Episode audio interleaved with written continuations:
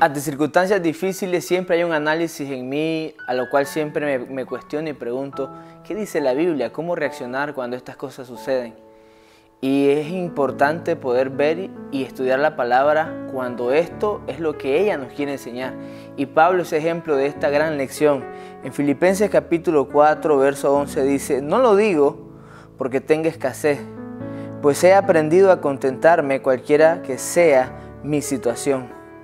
Y lo que Pablo está diciendo es, he aprendido. Y aquí tuve que meditar un momento porque si he aprendido quiere, quiere decir que no fue algo que le salió natural.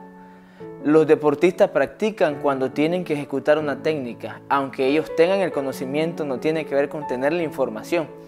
Y esto es lo que Pablo está diciendo. He aprendido es, yo sé que Dios es bueno, pero en el proceso he practicado en las circunstancias más difíciles.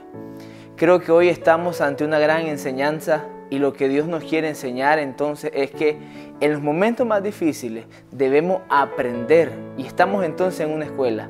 En una escuela ante las situaciones más difíciles entendiendo cómo debemos comportarnos. Lo que Pablo está diciendo literalmente es esto. Cuando ha habido un dolor, yo aprendí a sonreír. Cuando algo venía y me golpeaba muy fuerte, yo aprendí que ese golpe no iba a hacer que mi sonrisa se quitara del rostro. Y no es una eh, sonrisa literal, está hablando de una situación del corazón.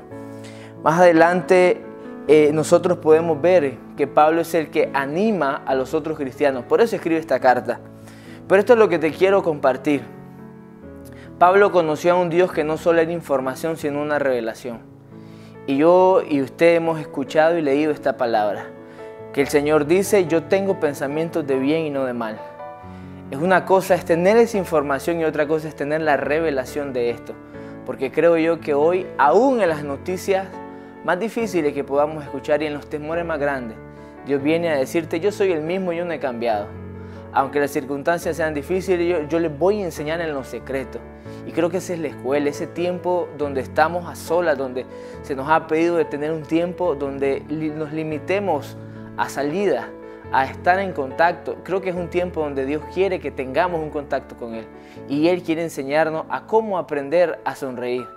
La Biblia dice, en esto piensen, el que conoce a Dios ahora debe de entender que esta es la forma en la que Él opera pensamientos de bien y no de mal, si hay una virtud, si hay algo digno, si hay algo digno de alabanza. En esto piensen, este es el deseo del corazón de Dios.